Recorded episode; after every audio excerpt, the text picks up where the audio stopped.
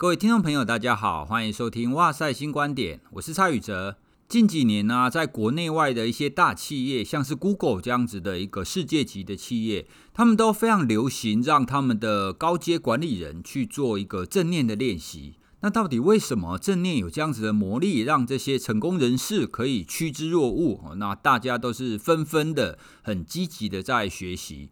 那另外呢，我们也可以从临床的研究发现啊，正念的练习对于忧郁、焦虑、失眠，甚至疼痛，都可以明显的让人感受到有改善哦。所以今天呢，我们邀请到在台湾可以说是正念练习的重量级的人物，来跟大家分享正念是什么。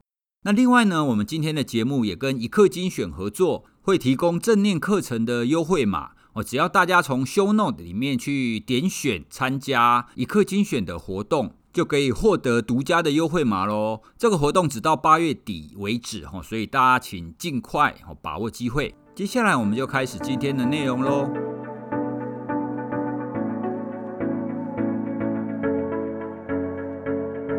那我们邀请到的来宾呢，当然也不能太马虎啦哈。那我们邀请到的陈德忠老师哈，他就是。卡巴金博士，哈，卡巴金博士就是正念练习在西方，哈，他最原始的那一个创始人，哦，他是卡巴金博士在台湾的首任弟子，他也是台湾正念工坊的创始人，然后他同时也是一个智商心理师，哦，所以由他来跟我们介绍正念是再好不过了，所以我们来欢迎陈德忠老师。好，宇哲老师，还有诸位听众朋友们，大家好，我是陈德忠。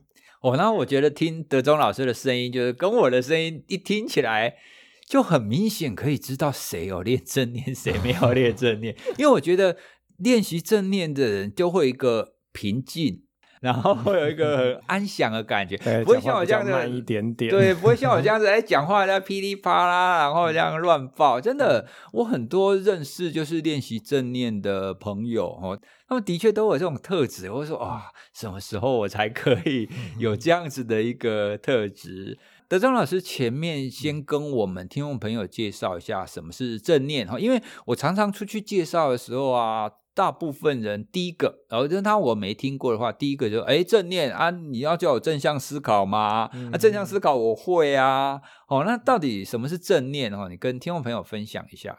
好，这个正念呢，其实是一种内心的心智锻炼，就像宇哲老师刚刚也有提到的，它的英文其实是 mindfulness。那正向思考或正向心理学的英文是 positive psychology。那这个正念的正是什么意思呢？是正在当下。譬如说，有人现在打电话给我，会说啊，不要吵我，我正在录音。那念就是念之在之的意思。所以，诸位听众朋友，你可以想象一下。你一边在听我讲话，你有没有留意到你的肩膀是耸起来的呢，还是放松的？你现在的双脚是伸直的呢，还是弯曲的？假设你能够留意到你身体现在姿势的话，恭喜你，其实你已经在正念里面了。哦，所以就是你可以注意到你当下的情况。嗯，哦，那这样子跟我们在讲那个正向思考，好像也。差蛮多的嘛，好像完全不是这一回事嘛。对，以中文来讲，他们听起来差不多，但是英文来讲，其实是非常明显的区别。嗯，正念的英文是 mindfulness，嗯，那正向思考是 positive thinking，嗯嗯。可是西方的在 positive psychology 里面，也已经把 mindfulness 正念。纳进来了，对，所以这两个可以说是互相辉映的东西啦。就大概你在谈正念的时候，你就会提到一些正向心理学的东西；嗯、你在谈正向心理学的东西，你也一定又会谈到正念的东西。哎，那其实正念，我印象中还有一些其他的中文翻译，好像有一些会说是内观。对哦，那好像也有一些人会觉得这个跟禅修是不是有一些关系？嗯嗯嗯嗯那您可不可以稍微跟听众朋友讲一下，哎，它跟禅修之间的关系是什么？它是不是一定就会有那种什么佛教的那种观念在？嗯嗯嗯、对，确实蛮多听众朋友也都会有这样子的印象。不可讳言，它的起源是一九七九年的时候，美国在 MIT 有一个科学家叫卡巴金博士，嗯、他是一位犹太人，跟东方的佛教也没有关系。可是他无意间发现。东方有一套禅修系统，嗯，对于大脑结构的改变，对于身心状态的提升有非常大的帮助。那他本身也不是宗教的人士嘛，他想说，那我就把这套系统萃取出来，嗯，然后跟西方的科学以及心理学结合，这就形成了当代的这一套正念系统。嗯，但是在练习的过程当中，譬如说，它会有静坐。会有冥想，会有呼吸观察，形态上其实会有点类似，嗯、唯一的差别是它不带有任何的宗教仪式。哦，说到这边啊，嗯、我就要请教一下德中老师。我曾经听说过这种正念或者是禅修修行的一些乡野传说，因为我听到的时候，我实在是觉得哇，你修行或者是做正念这样子的大脑练习。嗯真的可以到这个境界吗？嗯、我听到的有一个，他是说啊，因为我们一般人如果突然听到一个很大的声响，要比如说这样 bang，就突然有一个很大的声响，你一定会吓到嘛。嗯，好，那那一位学者跟我说啊，如果你禅修到一个境界的话，嗯，你就不会吓到。嗯，那你为什么不会吓到呢？因为我们一般人会吓到，是因为在非常短的时间里面，你突然出现一个巨大声响嘛。嗯，那他说禅修的人不是这个样子哦。他说禅修的人他会他会发现这个声音是慢慢慢慢越来越大的。嗯，那当他可以觉察到这个声音是慢慢慢慢越来越大，他就不会感到惊讶。嗯，可是我听到这个，我就会觉得，诶，那这样禅修到最后。你好像是可以把时间变慢的感觉吗？嗯、真的有这么神奇吗？那德中老师，你有，因为你在这方面已经你也练习过很多次了嘛。嗯嗯、那关于这样子的描述，你的你的看法是怎么样？听起来确实有点神奇，然后能够把时间变慢，好像是某种乡野传说还是都市传说的 超能力。那它的原则其实很简单，就是这个人的专注力增加了，嗯、而且是非常高品质的专注力。嗯，当我们非常专注在某一个物体上的时候，嗯，它的细节会被我们看得更清楚。嗯，所以声音其实没有变慢。嗯，但是他的专注力太过敏锐，以至于他感受到声音一点点的变化的过程。这不只是听觉，视觉也是一样。传统我们不是说一花一世界吗？嗯嗯、即使是小小的，我们正念练习常用的葡萄干也好，或者是我们看到一朵小花，假设你很专注的话，我们会发现这个花里面有好丰富，在心不在焉的情况之下不会发现的细节，嗯、类似这样子的概念。哦，你刚刚的描述，我想到有一些棒球选手，嗯、他们在打击的时候啊，他们状况很好的时候，嗯、有没有？啊、嗯嗯哦，然后他们就就哇，那个飞来的棒球对我来讲就跟篮球一样大颗。对，那时候我想，怎么可能？怎么变大颗？嗯、哦，所以其实并不是我们外在世界物理上的一些变化，而是因为你你的注意力的敏敏感度。提升了，嗯嗯、提升到跟你本来就是差异非常非常强化到非常非常大的境界，嗯嗯、就出现我们刚刚所描述的那个现象。是可是我们刚刚讲的那个是，他也不会特地注意旁边的声音啊。嗯嗯、哎呀，那你刚刚提的应该就是注意力在某一个地方的时候，他敏敏锐度提升嘛。可是刚刚是突然出现的声音啊，嗯、这个是不是在练习上又有不一样的地方啊？有的，有的。其实。西方的正念，像卡巴金这种麻省理工学院的这套系统，他们不会做这么深入的一个禅定训练。嗯、像刚刚这些例子，嗯、我估计可能是在喜马拉雅山闭关，可能十几二十年的 喇嘛之类，哦、才有办法达到这样子的定力。嗯、那在那样子的情况之下，即使他不用刻意的注意单一物体，可是他已经在这整个状态里面了。哦，那我们大部分的一般人其实是没有办法达到这么高深的境界。嗯、其实我也没有办法。Okay. uh. 但是呃，假设我很专注的喝一杯奶茶，或许它的层次感我可以留意到。那我专注的听人讲话，他背后的情绪我可以感受到。嗯。可是要是我突然听到“嘣”的一声，我大概还是会吓一跳。OK，所以在我们整个的注意力的系统，或者是我们练习的情况底下，嗯、也许就是像喇嘛那样一直练练练练练，嗯、它有可能可以让我们的大脑就是变成另外一个境界。对，对好了，但是那是蛮少数的人。对，嗯、那反正我们也不要求自己变成那样嘛，嗯、我们也没有要做喇嘛，嗯、我们只想要做一个快快乐乐的平常人嘛。对，嗯、那也就是说，我们在聊了这个正念这样子的一个练习，它的确会。会带给一般人一些好处。嗯，那你可不可以跟我们分享一下，大部分或者是你自己练习，你觉得带给你最大的好处是什么？最大的应该是情绪管理变得比较好，就是我们说的情商提升了。我以前是在遇到点小事情就很容易焦躁或不安的人，嗯、那练习正念之后，好像自然而然就会比较临危不乱、处变不惊，嗯，没有那么容易感受紧张了。嗯，以生理来讲的话，在大概二十多年前，我还在读大学的时候啊，不好意思，那个 年龄透露出来，哎，没关系，没关系，大家都知道我们是大叔在聊天，哦、对对对对。那那个时候，甚至在考试的时候，会严重到胃食道逆流，哇，那种胃酸，然后很灼热在喉咙这边的感觉，我到现在还印象很深。所以你是从小就是这种比较容易焦虑的，可以这样子说，嗯、也许天生就有这样子的体质。嗯嗯。所以要是没有练习正念的话，我到现在应该还是这个样子，而且可能更严重。搞不好你录音前你就开始 胃食道逆流，而且已经烧了二十年，搞不好喉咙都坏掉。你的声音就不是这样了哦，有可能。那所以你大概练了多久？你觉得这种、嗯、这种容易焦躁、会胃食道逆流的方法有明显的改善啊？我当时算是蛮认真的，每天晚上睡觉之前都会、嗯、呃正念静坐一下，差不多三个月之后就有一些初步的改善。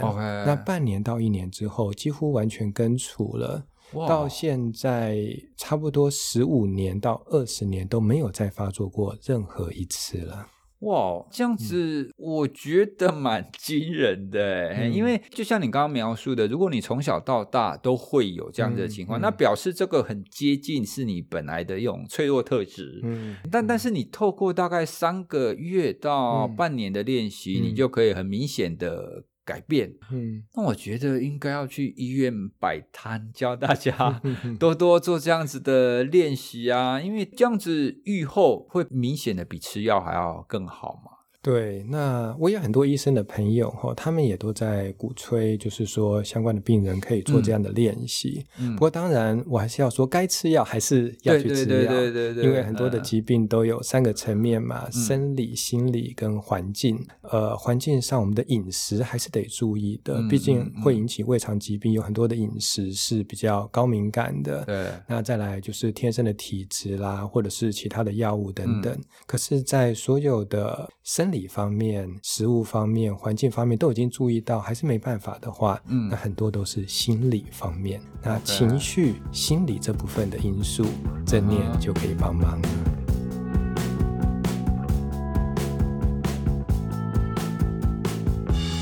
那你可不可以再跟我们深入的聊一下？你说。正念的练习会带给你就是情绪调节上的一个好处嘛？嗯嗯。那它为什么会跟情绪的调节有关啊？比较跟觉察吗？还是跟哪方面有关系啊？对，正念，呃，有两个部分是我们的训练要点。第一个是我们刚刚在会前跟宇哲老师有讨论的，它是一个注意力调节的系统。嗯。第二个就是刚刚您说的觉察的系统。嗯。为什么呢？所有的情绪其实它会体现在身体的感觉上。OK，每次我紧张的时候，我的胃肠会开始紧缩，那心跳可能就会加快，呼吸一定会急促。嗯，那很多人在难过的时候呢，胸口会有一种很闷的感觉。嗯，生气的话，我们不是有个成语说什么“脸红脖子粗”吗？哦，对，面红耳赤。其实，在肉体上、躯体上。会有变化的，嗯，而以情绪管理的角度来讲，火在小的时候很容易扑灭，嗯，但是很难发现，嗯，那火在大的时候，因为很明显了，很容易看得到，就像澳洲的野火，嗯、可是已经很难扑灭了，嗯，所以宇哲老师刚刚谈到的重点是觉察，我们在火小的时候就能够透过正念的观察来发现这个情绪，其实都是比较容易的。哦，所以这样听起来跟你刚刚讲的你的敏感度提高是一样的，嗯、因为我们前面在讲那个山野传说的时候，嗯、我们是讲，哎、嗯，你注意力的敏感度提高嘛？但是我们讲的这个注意力，也就是说，透过正念练习所得来的这个注意力敏感度提高，还包含了对情绪的感知。对，就是你可能只要有一点点嗯生气。你就会觉察到了，嗯，但一般人可能就是，哎，你要生气到十分，嗯，你才会知道，可能拳头都已经出来才发现。哦，对，你说到这个，我我就想到有一些，就是他们可能喝酒还是什么，一言不合打架的那那一种人啊。就会问他说：“哎，你为什么要打人？”嗯，那他又很常讲说：“啊，我也不知道。我当我那个冲动意识到的时候，那个拳头已经挥出去了。嗯嗯，哦，所以就很像是这种，你有没有办法觉知到你的状态？嗯，如果你的觉察必须要远到那个拳头都出出去了，你才有办法觉察到。”那就很容易出现一些状况嘛，嗯、就是冲动啊、嗯、打架。但是如果你在开始生气的时候，你就发现了，哎、嗯，你就很快就可以扑灭它。对啊，可以深呼吸或做任何其他的方法。因为我敢保证，那些拳头都已经伸出去，嗯、然后才发现，才发现这里已经触下大错的这些人，嗯嗯、他们不是刚刚开始生气，嗯、他们经历了很长时间的，他与说哇，撸想撸起，撸起撸想，对，就是他越想越气，越气越想的。认知跟行为这两个部分不断的在搅和，嗯，越想越气嘛，越气又越想，嗯、然后到最后这个行为就会跑出来了。嗯、那这样综合你上面讲的，我可不可以说，就是所谓的正念在情绪上面的好处？嗯，它第一个当然就是帮助我们觉察嘛。它大概就是最重要的嘛，因为你前面如果你没有觉察到你的状态，你一直跟着外面，啊，越想越气，越想越气，最后就打起来了。我其实都蛮好奇，每一个就是正念的学习者，他是怎么开始的？因为像我之所以会接触正念。是比较偏向是知识学习上，因为心理学的学习总是会知道说，哦，哈、什么东西对我们的大脑有益。嗯、现在像您这样子的一个学习者，你是有什么契机接触到正念这个东西？有两个部分，一个部分是个人的部分，第二个部分是专业的部分。个人的部分呢，就是在呃，我读大学的时代，当时刚好。有机会在学校看到法鼓山有一个禅修的活动，嗯，那个时候我对他很有兴趣，我就去参加。在刚开始前几天，其实非常的痛苦，因为每天要盘腿静坐，然后又吃素，然后呢，我超喜欢吃鸡排的那个时候啦，大学生的时候，嗯，所以就觉得忍得很痛苦。可是到了大概第四天、第五天之后，我体验到一种从内而外的喜悦，这是我过去吃喝玩乐没有体验过的喜悦。到第四天、第五天。对，还好我没有在第三年就爬墙跑出去，因为那是关在一个寺院里面。嗯、那这是个人的部分。哦、那但是呢，这个部分还是比较传统的，而不是我们当代这种心理学的正念。嗯嗯、当代心理学是我后来到美国念书，嗯、念那个 Michigan State，那我念的是呃智商心理学嘛。那个时候我就听到很多的学校教授一直在讲这个 mindfulness 这个单词，M I N D F U L N E S S，、嗯、其实。它是一个新的单字，嗯，所以听众朋友要是不认识这个单字很正常。我当时也不是很了解 mindfulness 我就问那些教授：欸、你们都说这个 mindfulness 对现代人什么焦虑啦、注意力集中啦、身体免疫系统很有帮助，但是它到底是什么意思？嗯嗯，就那些教授就跟我说：“哦、嗯 oh,，it's very easy, you just sit down, relax。嗯”意思就是讲，简简单，你走来帮我跟上。And then watch your breathing, watch your breathing out，就是观察呼吸进，嗯、观察呼吸出。嗯，我听的其实是吓一跳，说 What？啊，这么喜欢的台湾，二舅姑也没给，就是 我之前不是在禅修，对，就是你们这些阿多巴怎么也在讲这套东西，而且他们根本都跟宗教毫无关系，都大部分是科学家。嗯，我后来才知道，原来卡巴金博士。他把东方的东西学去了，但是去除宗教的部分。嗯、那我发现这个跟我本来的兴趣很接近，嗯、所以我又从 Michigan 到麻州把整套的系统学完，嗯、然后最后带回台湾。我我相信你也教过很多人，就是教他做这样子的正念的练习嘛。嗯，那你有听过有谁在做练习练习当中，或者是练习过后，嗯、他有什么你觉得很？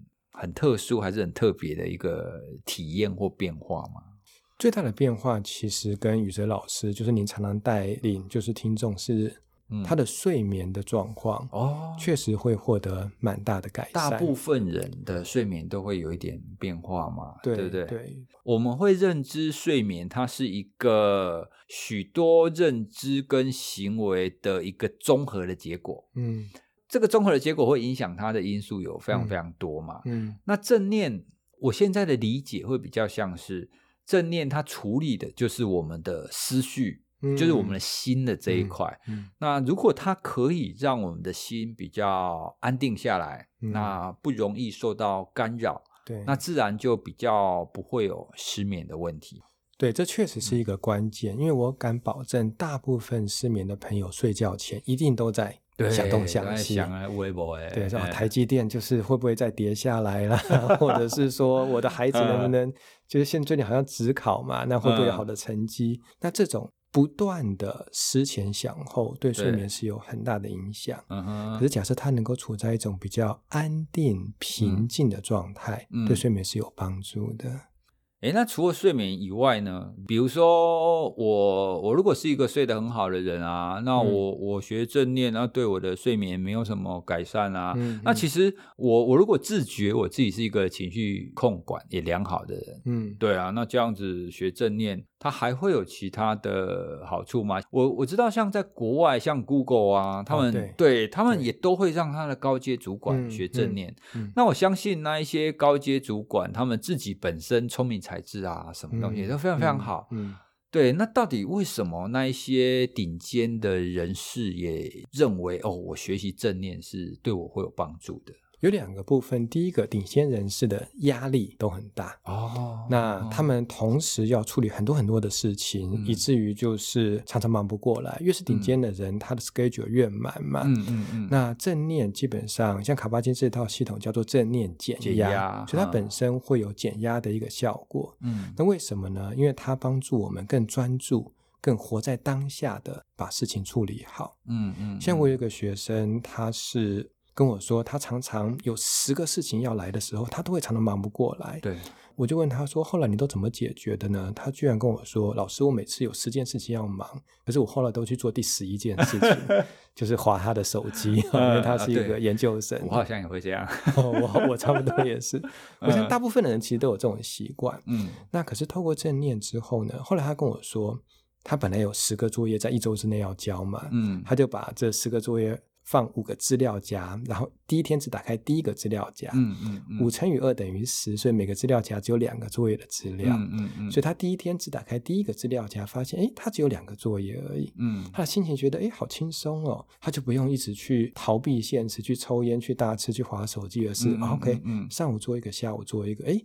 第一个资料夹做完了耶那第二天做第二个，uh, 第三天做第三个，然后一直四到五。Uh, uh. 他发现他好好的活在当下，嗯，好好的专注的把手上的事情做好，其实真的也没有那么不得了，嗯、没有那么多了不得的。Uh. 他就不是把时间花在情绪的耗费上，是把时间花在问题的。解决上，解决，对，我也大概有这个正念的概念。嗯、那我我有时候去跟外面的人分享关于正向心理学或者心理学的讲座的时候，有有时候也会谈到正念呐、啊。您刚刚讲活在当下这个概念，我我我自己感触是非常非常深刻。那我之前呢、啊，我的大女儿，我大女儿那时候还三岁多的时候，因为晚上我们通常在家的时候，我们通常还会想要，比如说准备功课啦，或者是看书啦，嗯、怎么样怎么样。那小孩子就要找你玩了，啊，嗯、那怎么办啊？没办法，你要陪他。在之前呢，啊，我我就会觉得说，哦，你怎么你怎么不赶快自己，嗯、自己玩呐，啊？嗯、虽然我身体在陪他，嗯、但是我的心里我会想着，哎，哦，我赶快去完成我的工作。嗯嗯，所以在那种情况底下，会发生一种我不开心，我女儿也不会开心的情况。哦对啊，因为我我想着我要做等一下的事情嘛，所以我觉得陪他很麻烦，就是有点不不耐烦的在陪他，对，是心在他的旁边。对，但是我就突然有一天呢，我就有一个 insight，我就是个就动物，我说，哎，我们为什么要这么痛苦呢？我为什么不能专注的？一天就是，或者是这个时刻，我播个二十分钟，嗯、播、个三十分钟给他，嗯，嗯因为我工作也会累嘛，嗯、我就休息一个三十分钟，我全心专注的陪他，那不是很好吗？真的。所以之后啊，我慢慢开始养成这样子的一个习惯。嗯、那我有这样子的想法，说、嗯、哦好，你现在需要我陪你，好，没关系，我就做一个段落。嗯、那接下来我就我就可以专心的全心陪你个二三十分钟。嗯，这样子有一个快乐的父亲 啊，也有一个快乐的孩子。所以这就是我们刚刚谈的，其实正念它不只是要帮你情绪控管也好，嗯、还是减轻压力也好，嗯、其实它还有一个就是它可以让你比较幸福。至少以我来讲，对，对，就是我们前面有提到，正向心理学跟正念，嗯、它当中会有交互辉映的地方嘛。到最后，其实幸福才是最重要的。对啊，所以很多东西，我觉得讲到后来，核心都很像啊，因为我们。嗯我们如果用自私的观点来讲，我们人类就是希望自己好嘛，真的。但是希望自己好，我们现在已经超脱一般生物那种生存的等级了。我们不止生存下来，而且我们还要觉得自己生存的好，而且这个好还包含心理上的好。嗯，那什么叫做心理上的好呢？那每一个人的观点，每一个人的想法就不太一样嘛。嗯，但是心理学家大致上认同了心理的好。有一个很核心的东西，就是我们刚刚谈的东西。嗯，你如果没有办法当下去感受，其实你在一个再好的环境，嗯，他仍然不会有什么太好的感受。就是即使他花了再多的钱吃那个法国大餐，可是呢，他可能都是在滑手机当中度过的。对啊，他如果没有认真体验，就让他嘎啦嘎啦嘎啦嘎，就吃热炒店，就把那个法国餐跟热炒店一样吃掉，嗯，他就感受不到那样子的体验。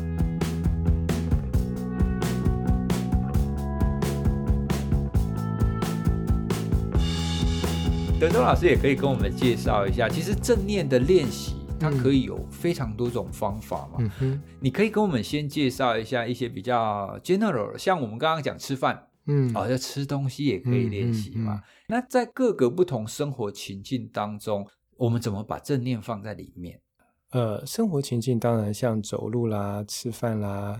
或者是洗澡都可以，洗澡 对，正念洗澡，正念洗澡洗得比较干净。正念跑步，正念刚出一本书，就叫正念跑步。哦、不过，哦、我想要特别呃讲的是，宇哲老师刚刚谈到女儿的这一个、嗯、呃陪她的部分，其实我蛮有感触的，嗯、因为现代人其实都太忙碌了，对，嗯、那我们也不可能陪家人就不工作嘛，嗯、那当然也不能工作就不陪家人。嗯、我后来想一想，虽然我们没有办法增加与家人相处的量，但至少我们要把值提升。对，在生活的正念应用上，包括跟家人的相处。嗯嗯嗯、对，我们大部分的时候人在家人旁边，心其实没有在他旁边。你看，我们多少次跟我们的伴侣讲话，他可能是在划手机也好，心不在焉也好。嗯、那我有一个学生，他其实也是一个幼稚园女儿的妈妈，她每次早上急急忙忙要去上班，都会匆匆忙忙的去抱她女儿。大概抱一分钟左右，然后他就要去上班了。嗯，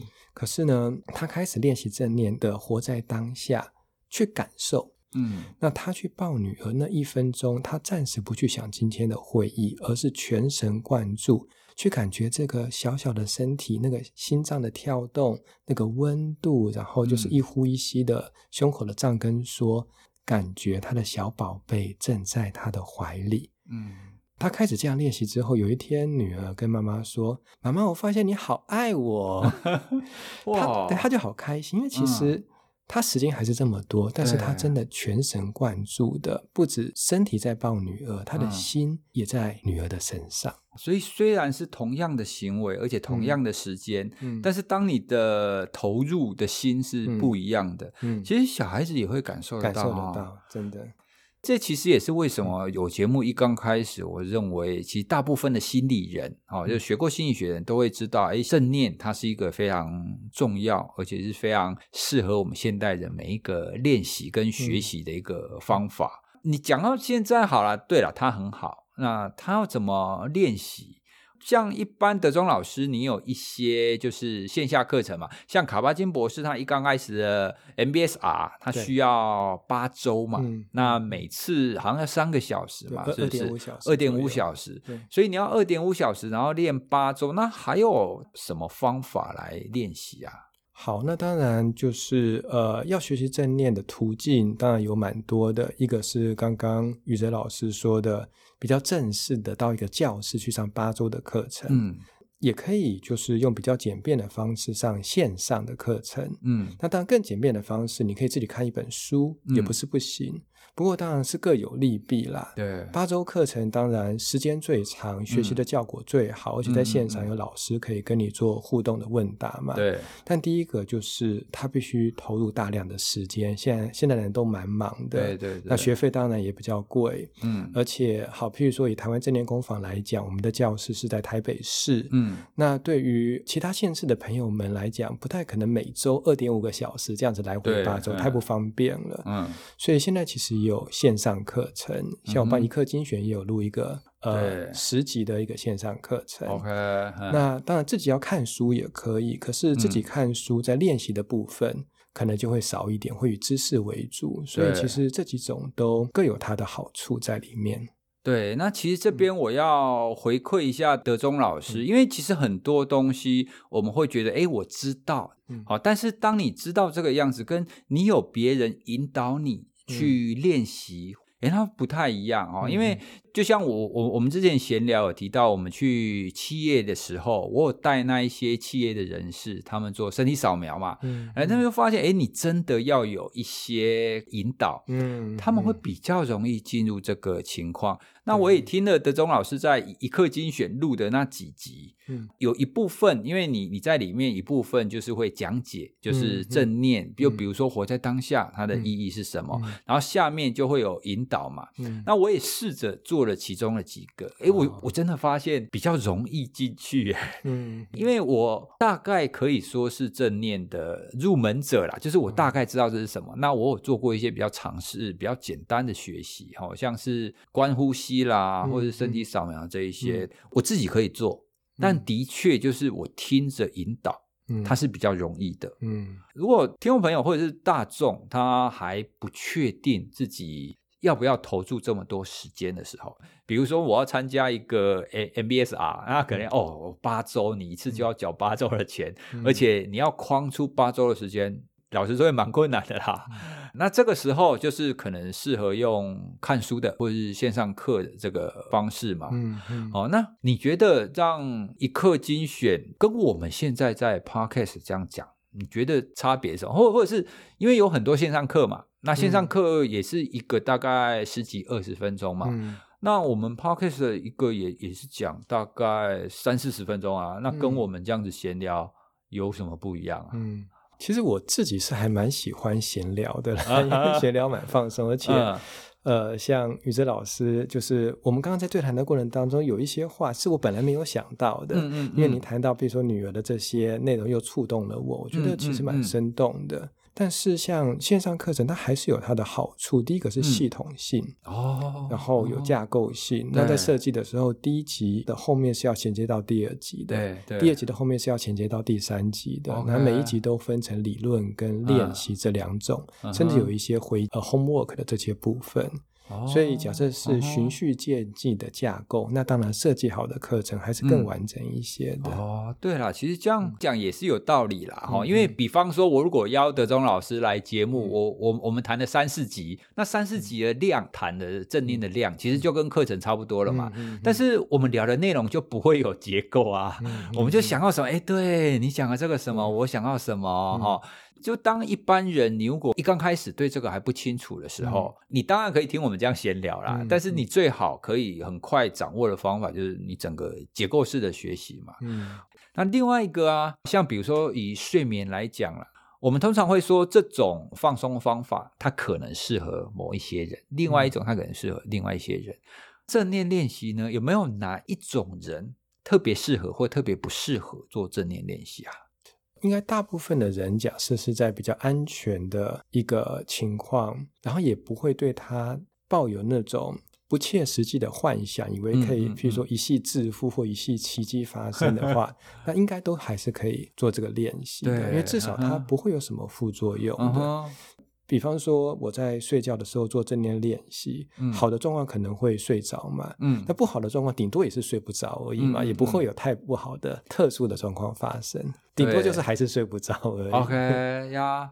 我我跟大家分享，我有时候去企业帮他们带那个睡眠的工作坊，我我我就在里面做身体扫描啦。那身体扫描其实就是我们正念练习当中其中一种嘛，对不对？对。哦，我跟你讲，效果很好，效果很好，因为很多他们就是因为我身体扫描大概只做十分钟，嗯，哎，因为还有很多东西要讲，对，做十分十分钟，大概每一次都睡一半以上，哇。对啊，然后他们起来说：“哇，这个身心舒畅的感觉。嗯”所以我，我我之所以会觉得每一个人都要了解，都要学习一些正念，就算你没有那一种非常长时数的学习，嗯、你也要可以理解这个概念。你会发现，它对你的生活，不管是刚刚德庄老师讲的，对你的情绪，对你的那个冲动控制，甚至我们刚刚谈的幸福感，它会有很明显的一个提升。嗯所以正念或许是一个通往这样子幸福快乐的一个，嗯，也不能说捷径啊，一个法门，一个方法，至少就是吃得下饭、嗯、睡得着觉、笑得出来，我觉得也已经很好了。哦，所以我们大概可以这样子来描述，就是正念的练习，嗯、就你可以让你的注意力，你可以控制你的注意力，可以非常的随心所欲。对，你比较可收可放，对，而且最重要的，你可以让它放在当下，嗯，而不会让它跑到那一些懊悔的过去，对，或者是你去焦虑一些还没有发生的未来，对啊，所以从这个角度上来想，其实我觉得它就变简单了。那那它就是，哎，对，它就是训练你的注意力，对。但是怎么训练？哦，它就真的变成是一个功课，嗯。我记得之前有一个也同样是一个学习正念的一个老师，他跟我说，其实你不需要拘泥于你一定要在什么情境，嗯、在什么时刻、嗯、穿什么衣服去练它。嗯，你只要在生活当中有空，定下来，你自己可以。有一个安全的地方的时候，你就可以练习。所以他就举例嘛，然后举例说，你如果搭捷运的时候，嗯，哎，你搭捷运总是要时间嘛，没有那么快，五分钟、十分钟，你在那边坐着，你就可以练习啦。嗯，对啊，所以你觉得这样子是一个好的练习吗？还是你需你觉得需要有一个比较合适的环境去进入啊？我们会有两种练习，一种叫做正式的练习，它可能还是需要一定的环境。OK，譬如说像刚刚呃宇哲老师带的那个身体扫描，对，那可能主管睡成一片嘛，那可是在外面的话，可能就会有点危险，可能就不是那么适合。对对对，对，对。除了正式练习之外，我们有生活中的练习，比如正念行走，嗯，正念呃喝水，正念饮食，那正念等电梯，正念开车。基本上呢，只要是有一段空档，你都可以练习正念。Uh huh. 甚至我现在在讲话，我也可以练习正念讲话。当我在听宇哲老师问我问题的时候，uh huh. 其实我不会一直去构思待会到底要讲什么，或者是焦虑听众觉得我讲的好还是不好。对、uh. 我唯一想到的就是。在当下，把我真诚内心想要说的东西讲出来，Okay. 这样子就够了。Okay. 那别人怎么评价我，或者是下一个小时我要开什么会，那是之后的事。嗯，那现在此时此刻就是我最重要的话，那其实我反而能够比较容易把现在的这个当下照顾好。Oh. 所以生活当中呢，oh. 正念录 Podcast 啦，都是可以练习的。我会觉得正念这个。这个练习或这个状态，它应该可以是一个生活当中随处可见、随处可实行的一个方案。嗯，嗯嗯，但是它说来简单，它就会变成是你要可以很快的进入这个状态，嗯、你需要练习，其实就像运动一样的。对对德章老师有讲过一个比喻，我觉得非常的贴切，就很像是你，你是你在运动一样嘛，对不对？你如果要运动，你的跑步，你要可以一次跑到十公里，你就要一定程度的练习啊。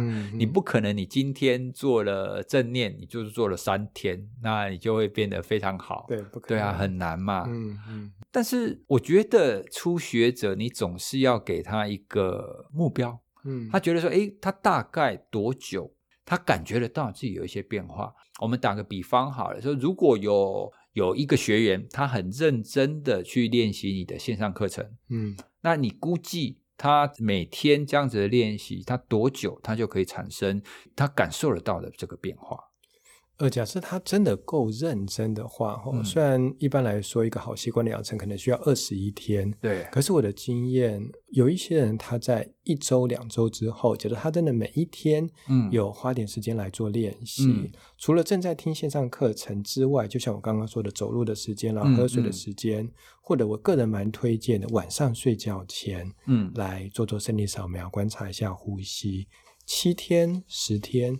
就可以有一些轻微的感觉了。哦，只要一个礼拜就可以哦。对，但这边我还是要特别提醒，这部分当然因为一个吊诡是什么呢？越想要赶快睡着的话，哦，对，通常就会越睡不着。白熊效应，对，就就是这个白 熊效应。那因为我很想要睡觉，我们会激发生理学的那个 fight or flight 嘛，我要睡着。可是你的交感往上，副交感往下，那就是睡不着。所以呃，虽然它其实不用太久就会有效果，可是我还是要鼓励所有的听众朋友，只问耕耘，不问收获。对，你在用一种很很开放的心，甚至是有点无所求的心，那就是去练习。其实不知不觉当中，嗯，它就会呈现在你的身心之中了。哎，其实听你这样子讲，我好像有一点点体悟。那个体悟就是，如果你追为了追求结果，嗯，那其实就没有正念了，就就没有，他就已经不叫正念，对，他已经就没有真的投注在当下了嘛。嗯，因为你你只想着我想要可以变成什么样子，对，所以你头脑想到的是期待中的那个样子，而不是现在你的这个样子。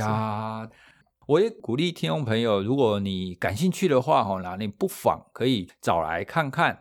刚刚也有提到有一课精选的这个线上课嘛，那我们今天的节目呢，我们也有跟一课精选跟他们合作。那我们有跟他谈，就希望可以给我们的听众朋友有这样子的优惠了。听众朋友，如果你对我们刚刚谈的这样子的一个学习感兴趣，我们会在 show note 里面放一个连接，可以到一课精选的 Messenger 哦，你就传一个讯息给他，点入之后呢，你就要选择参加活动，然后输入通关密语哦，通关密语就是来一课精选听正念，好，你只要打入这几个字，它就可以给你一个优惠的序号，可以有五十点的优惠，然后用一课精选的 app。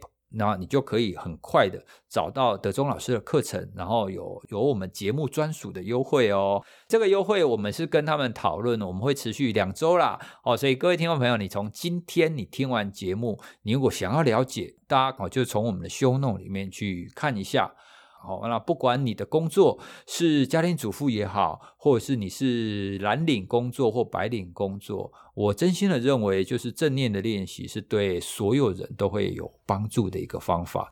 希望借由今天的节目，可以让大家更理解正念一点。那我们今天的节目就大概到这边哦。那我们非常谢谢德中老师来跟我们谈正念这样子的议题。谢谢德中老师，谢谢，谢谢。好，那我们今天就到这边了，拜拜，拜拜。